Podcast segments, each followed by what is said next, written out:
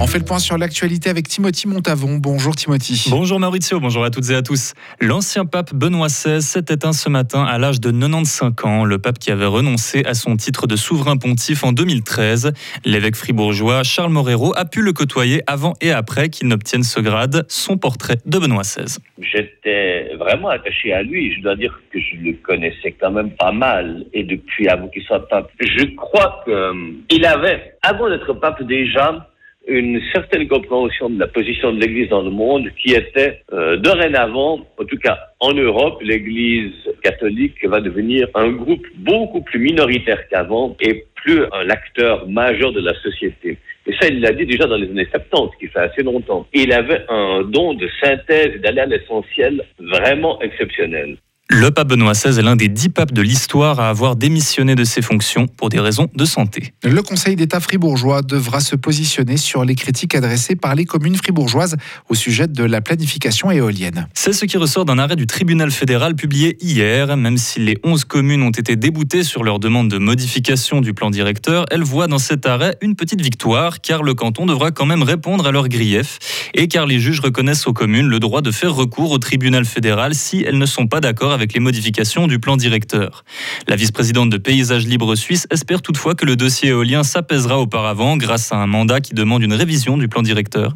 Il sera traité l'année prochaine par le Grand Conseil. Écoutez Antoinette Devec. On espère que le Conseil d'État va saisir la barre qui lui est tendue et euh, dire eh bien on va réviser tel que le demande ce mandat et puis ça calmerait bien les choses parce que on entendrait les communes. Il faut savoir que les communes qui ont été euh, consultées d'ailleurs à ce sujet, la plupart ont dit qu'elles voulaient que ce mandat soit mis en application. Donc euh, moi j'espère que 2023 verra cette affaire tourner dans le bon sens, en ce sens qu'on aura une révision totale du volet éolien du plan directeur. Les communes de Vuisternance de Romont et de Lassona concentrent quatre des sept parcs éoliens préconisés dans le plan directeur. Le secret de guérison. Cette croyance qui dit que certaines personnes possèdent un don de guérisseur pour les brûlures, les verrues ou bien d'autres problèmes encore. Des scientifiques de l'HFR s'y sont intéressés en observant plusieurs personnes atteintes de saignement. Les personnes ayant bénéficié du secret ne présentaient aucune différence au niveau de leur guérison comparée aux autres. A précisé qu'aucun patient ne savait s'il recevait le secret ou non. Beaucoup ont néanmoins répondu que cette croyance pouvait les convaincre qu'ils allaient guérir plus vite, le principe même de l'effet placebo. Ouli Maurer quitte son poste de conseiller fédéral et part à la retraite ce soir. En guise de dernier message à son parti, il appelle l'UDC à coopérer davantage avec les autres partis politiques en tant que premier parti de Suisse. Il ajoute que l'UDC devrait adopter un nouveau discours un peu plus positif et qu'un parti perd en efficacité s'il ne fait que tirer la sonnette d'alarme. Le Zurichois est remplacé au ministre des Finances par la PLR Karine Keller-Souter. À Berne, c'est aujourd'hui un nouveau départ pour le Conseil fédéral. C'est traditionnellement à la veille du Nouvel An que le Conseil fédéral publie sa photo officielle. L'image rendue publique ce midi montre les conseillers fédéraux autour d'une grande table, un verre d'eau devant eux, prêt à le délibérer. La photo 2023 du Conseil fédéral est d'une grande sobriété comparée à celle des dernières années.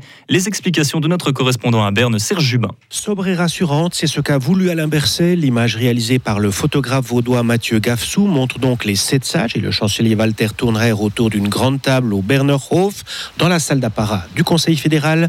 Aucun ministre ne regarde l'objectif tous sont concentrés sur une discussion que semble mener le président Berset et la vice-présidente Viola Amherd. Sur la table, une carte de la Suisse, une boussole et la Constitution fédérale dont on célébrera en 2023 les 175 ans.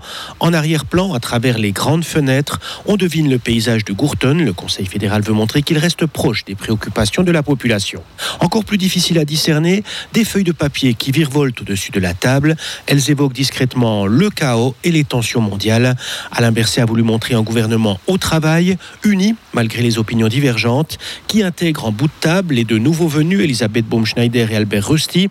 Après la photo des conseillers fédéraux sur la carte ferroviaire de la Suisse, voulue par Ignacio Cassis cette année, le montage du collège devant le palais fédéral de Guy Parmelin en 2021 et l'orchestre de Simonetta Sommaruga en 2020, foin d'excentricité et de frivolité pour la photo 2023. Alain Berset veut un conseil fédéral au boulot. On retiendra aussi la grande sobriété des tenues des ministres, et sans originalité. Elisabeth Bonschneider a dû ranger ses vestes colorées et flashy. Une nouvelle année avec de nombreux conseillers pour, on l'espère, de nouvelles avancées pour le pays. La Suisse entrera dès demain au Conseil de sécurité de l'ONU. La représentation suisse aux Nations Unies est un peu à cran car elle se prépare à une éventuelle attaque de la Chine sur Taïwan. Les conséquences économiques pourraient être catastrophiques, bien pires que celles déjà causées par le conflit en Ukraine. Si le droit international devait être bafoué par la Chine, la Suisse pourrait changer sa position au sujet de Taïwan, qu'elle ne reconnaît toujours pas comme un État à part entière. Retrouvez toute l'info sur frappe et frappe.ch.